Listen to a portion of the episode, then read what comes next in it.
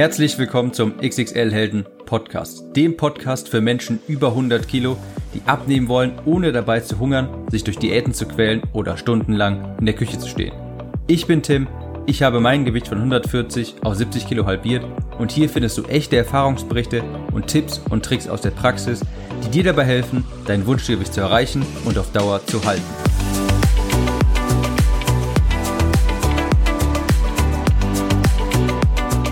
Hallo und herzlich willkommen zu dieser neuen Episode des XXL Helden Podcast. Ich bin Tim und ganz vorab ganz schnell ein bisschen Werbung. Mein neues Buch Klick im Kopf, die nagelneue zweite Auflage, gibt es mittlerweile auf Amazon.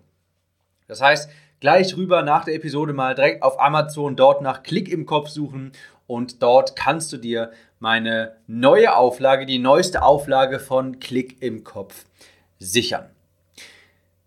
Ich habe von ganz vielen in E-Mails oder auch in der, meiner Facebook-Gruppe immer wieder ein von einem bestimmten Thema gehört, das ganz viele von uns begleitet. Und das ist das sogenannte Binge-Eating. Binge-Eating, das sind krankhafte Essanfälle. Also Essanfälle, wo man wirklich teilweise alles Mögliche durcheinander isst, Salz, salzig, danach süß und Unmengen von Kalorien isst und dadurch natürlich auch langfristig immer wieder mal zunimmt. Das ist tatsächlich als Krankheit diagnostiziert. Das äußert sich dann darin zum Beispiel, dass man eben nicht aufhören kann zu essen, obwohl man ganz genau weiß, dass man jetzt nicht weiter essen sollte, dass man weiß, man kann nicht aufhören zu essen, obwohl man weiß, dass man jetzt gerade noch aufhören könnte, aber irgendwie isst man trotzdem weiter, ohne ersichtlichen Grund. Das hat mal jemand ähm, Staubsaugermodus genannt. Das heißt, man fühlt sich quasi wie ein Staubsauger und isst alles, was so in der Nähe ist. Alte Reste aus dem Kühlschrank, noch irgendwelche Schokolade oder sowas. Dann werden auf einmal nicht nur ein, wird dann nicht nur ein Keks gegessen, sondern es muss die ganze Packung sein. Man isst und kann nicht aufhören. Und man erfindet auch teilweise Ausreden, um weiter essen zu können.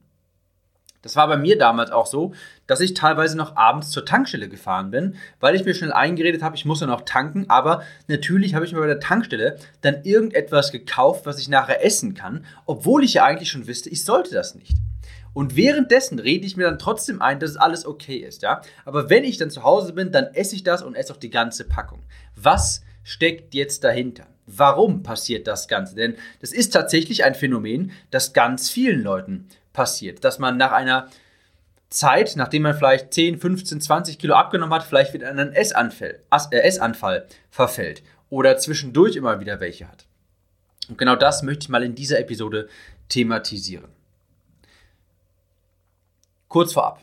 Das ist natürlich der obligatorische Hinweis ich bin jetzt kein Psychiater, ich bin kein Arzt. Wenn das bei dir extrem ist, dann such einen Psychiater auf. Und ganz wichtig, einen Psychiater, keine Ernährungsberatung. Da in diesem Fall brauchst du keine Ernährungsberatung, sondern einen Psychiater. Darauf komme ich gleich auch zu sprechen. Was ich hier jetzt machen will, ist dir Erfahrung mitgeben. Erfahrung. Ich habe mittlerweile mit ganz vielen Leuten zusammengearbeitet und kenne das Problem jetzt aus vielen verschiedenen Blickwinkeln. Deshalb, das ist ganz wichtig hier. Das ist jetzt, das sind Erfahrungswerte. Die halte ich persönlich für sehr wichtig. Ähm, denn natürlich kann man das hier jetzt auch versuchen, alles medizinisch und ähm, wissenschaftlich zu erklären. Aber am Ende des Tages kommt es immer auf die Praxis an. Deshalb, ich gebe dir jetzt Erfahrungswerte mit. Ich kenne das übrigens auch, dass ich persönlich vom einen Extrem ins andere verfallen bin. Als ich, ich habe, es gab eine Zeit, wo ich nur sehr gesund gegessen habe, über lange Zeit sehr viel abgenommen habe, also ein gesundes Extrem quasi hatte und dann ziemlich plötzlich in das andere Extrem verfallen bin. Also danach wirklich wochenlang nur noch Schrott gegessen, nur noch Schokolade, nur noch Chips und so weiter, einfach weil ich jetzt in Anführungsstrichen konnte, weil ich mir dachte, oh, jetzt habe ich das Ziel ja erreicht. Und dann hatte ich auch keine Kontrolle mehr. Was mir geholfen hat und was auch meinen Klienten geholfen hat, möchte ich jetzt in dem kommenden hier mitgeben. Ich sehe vor allen Dingen drei Punkte, die dieses Binge-Eating verursachen. Beziehungsweise es gibt drei Gründe dafür, drei, die drei Ursachen. Die erste Ursache ist quasi körperlicher Natur. Damit meine ich so etwas wie unregelmäßiges Essen. Ja, mal isst man morgens ein Frühstück, mal nicht, mal isst man mittags was vom Bäcker, mal macht man sich selber was, mal bestellt man was mit den Kollegen, abends isst man dann vermutlich extrem viel. Während der Arbeit hat man meistens keine Essanfälle, also während man beschäftigt ist, aber wenn man dann zu Hause ist, Zeit hat, dann holt man das nach, was man den Tag über nicht aufgenommen hat. Also da ist das Problem, dass man quasi keine Routine im Essverhalten hat. Dass man einfach so in den Tag hineinlebt, mal gucken, was ich wann esse. Und da hilft auf jeden Fall ein Mahlzeitenplan, wo du weißt, was du jeden Tag ungefähr wann isst. Dass du weißt, okay, ich esse pro Tag drei bis vier feste Mahlzeiten. Und dann kann es zum Beispiel auch sein, dass du morgens vielleicht mal keinen Hunger hast oder nicht sonderlich viel Hunger. Und dann würde ich dir trotzdem empfehlen, dann etwas zu essen und dann noch etwas mittags und dann noch einen Snack und dann noch abends. Das geht es einfach darum, eine gewisse Routine im Essverhalten zu etablieren, dass du eine Struktur da reinbekommst. Das verhindert, dass du tagsüber zu wenig isst und abends dann mit extremem Hunger zu viel isst. Das ist nämlich etwas, das ich ganz häufig gesehen habe, dass die Menschen morgens wenig essen, auch auf der Arbeit, weil sie dann viel zu tun haben und so weiter. Und dann kommen sie teilweise nach Hause, haben dann erst irgendwie so wahrscheinlich noch unter 1000 Kalorien gegessen und dann abends essen sie 3000. Da holen sie alles nach, was sie mittags während der Arbeit nicht gegessen haben. Der Vorteil, das beruhigt auch so ein bisschen die Gedankenwelt. Denn ich habe auch mitbekommen, für ganz viele Leute ist dieses Essensthema auch ja eine Stressquelle, eine Frustquelle, weil man sich ständig fragt, soll ich gleich was essen oder soll ich jetzt essen, vielleicht doch erst mittags. Ich bin eigentlich gerade noch nicht hungrig, aber vielleicht in 30 Minuten, aber dann habe ich schon keine Pause mehr ähm, und so weiter. Also wenn man sich an einen gewissen Plan hält, einfach eine Struktur verfolgt, dann wirst du dich viel besser daran halten können und diese ganzen Fragen, ob ich das jetzt essen soll oder dieses und jenes, die verfallen dann und das auch schon eine gewisse Stressentlastung. Das empfehle ich vor allen Dingen immer Leuten mit mit Stress also mit Berufen, wo es sehr viel Stress gibt, ähm, die, wo man viel Verantwortung tragen muss und so weiter, es ist ganz wichtig, dass man eine gewisse Struktur in den Tagesablauf etabliert. Und du wirst sehen, das wird schon viel helfen. Also das ist schon mal so eine Komponente. Ich sage mal so die körperliche, die organisatorische. Aber du wirst schnell bemerken, dass das nicht der, also bei den meisten nicht der wirkliche Grund für extreme Essanfälle ist. Bei manchen schon, bei manchen hilft das, aber bei ganz vielen ist es eher folgendes. Und zwar der zweite Punkt, die geistige Komponente. Denn Essen ist Medizin. Essen liefert gute Gefühle auf Knopfdruck. Essen besänftigt. Essen ist im wahrsten Sinne des Wortes wirklich eine Droge. Es ist genauso wie eine Zigarette beispielsweise. Da greifst du auch meistens nach, wenn du Stress hast, natürlich auch mal aus, Gewohn äh, aus Gewohnheit.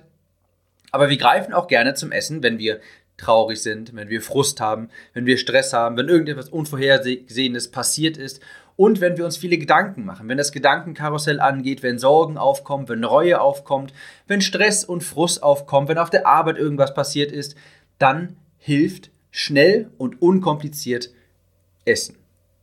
Und hier liegt meiner Erfahrung nach der wahre Grund für die allermeisten Essanfälle.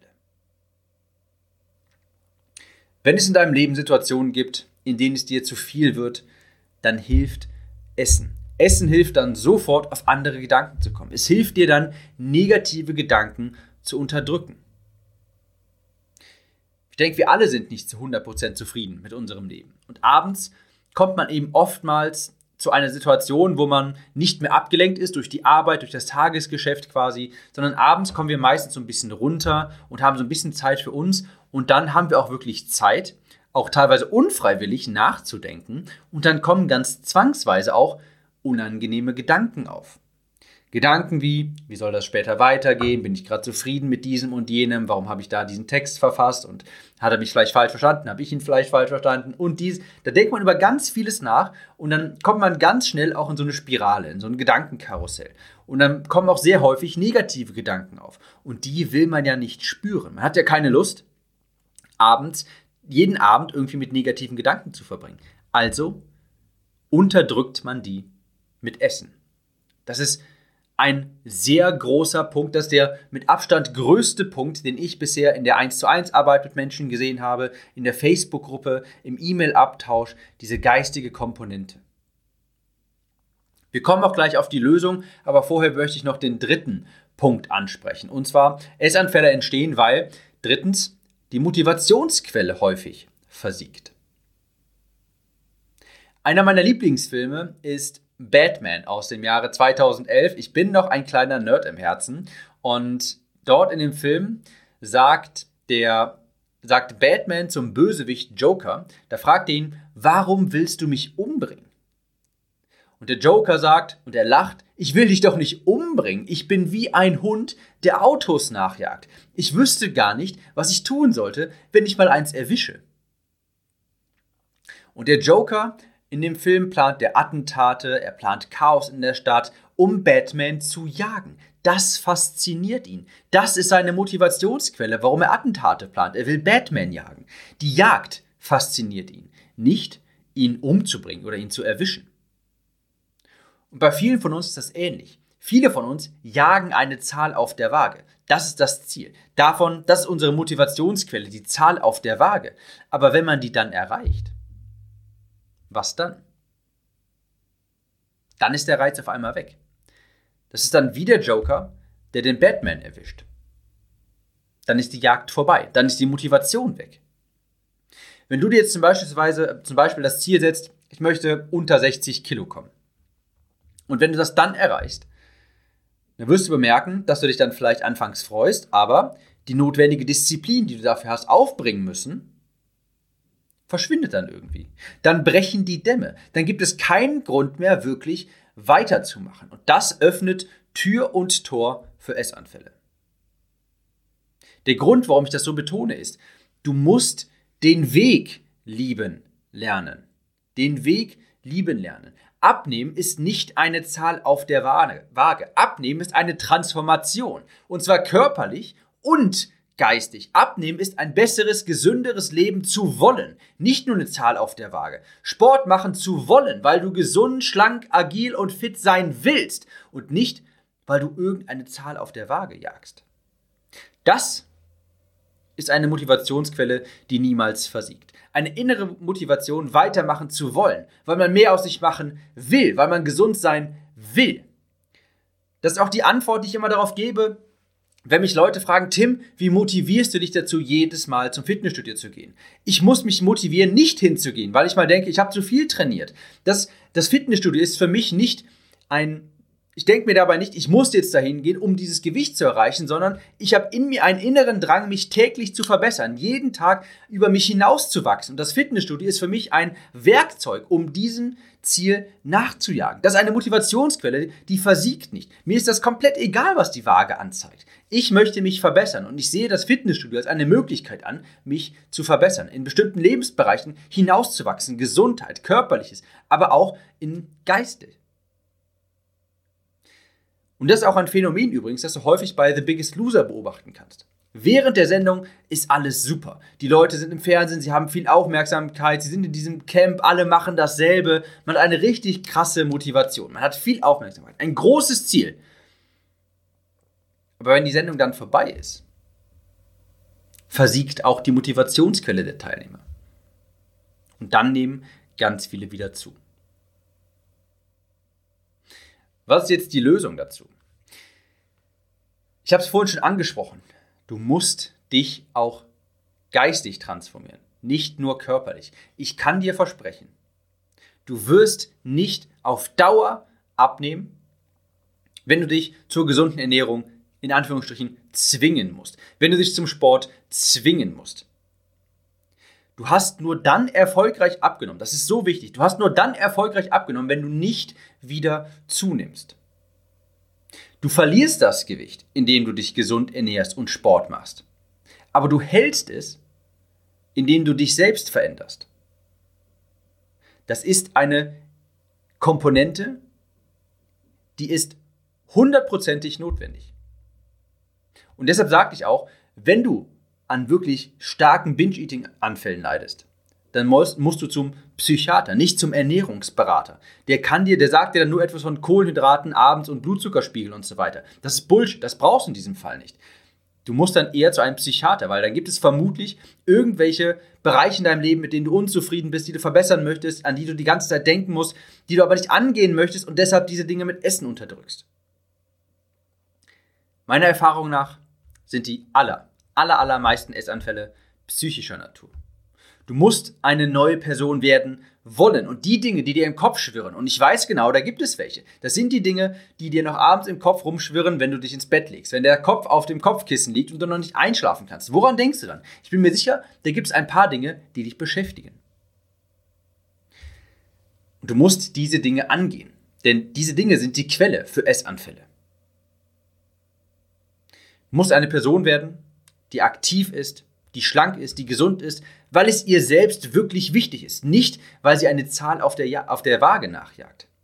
Wie das genau funktioniert, das geht jetzt, ist jetzt viel, das habe ich schon ganz häufig angesprochen und da würde ich dir wirklich mein Buch empfehlen, Klick im Kopf. Da beschreibe ich das ganz genau. Da werde ich darauf eingehen, wie das geht. Mit einem Tagebuch arbeiten, mit Meditation, mit Affirmation, alles, was ich in meinem Buch beschreibe. Ich vergleiche das immer ganz gerne mit dieser Metapher. Also es gibt habe ich auch in meinem Buch erwähnt, diese Metapher. Stell dir vor, du hast einen bissigen Hund vor dir. Und dieser bissige Hund ist jetzt eine, ist eine Gefahr für die Gesellschaft. Und wenn du diesen Hund jetzt einsperrst, dann ist er erstmal keine Gefahr mehr für die Gesellschaft. Dann kann er niemanden mehr beißen. Aber wenn der Hund wieder rauskommt, wenn er nicht mehr eingesperrt ist, dann kann er auch wieder Menschen beißen.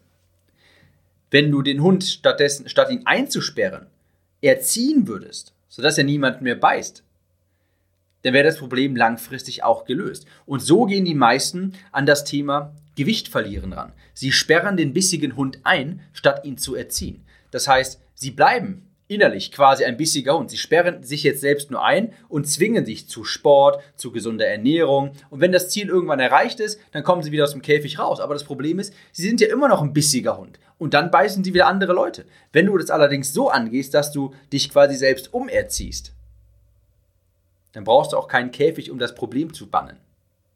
Ich hoffe, das macht das ein bisschen klar. Also, Fazit. Es gibt meiner Erfahrung nach meist drei Gründe, warum Essanfälle überhaupt auftreten. Erstens, die sind körperlicher Natur. Menschen haben keine Struktur, keine Struktur im Essverhalten, essen meist, essen meist während der Arbeit sehr wenig und holen es dann abends alles nach oder an Wochenenden. Das ist das Erste und klar, das ist bei manchen auch der Fall und das wird auch helfen, eine gewisse Struktur ins Essverhalten zu bringen. Das empfehle ich auch immer wieder. Aber wesentlich, der wesentlich größere Punkt ist der zweite und zwar die geistige Komponente. Essen ist Medizin. Das heißt, bei Stress, bei Frust, bei Problemen hilft Essen einfach auf Knopfdruck gute Gefühle zu liefern und genau das wollen wir in solchen Situationen haben. Und das musst du auf lange Sicht beseitigen, indem du auch an dir selbst arbeitest. Und drittens, das Ziel bricht weg, die Motivationsquelle versiegt.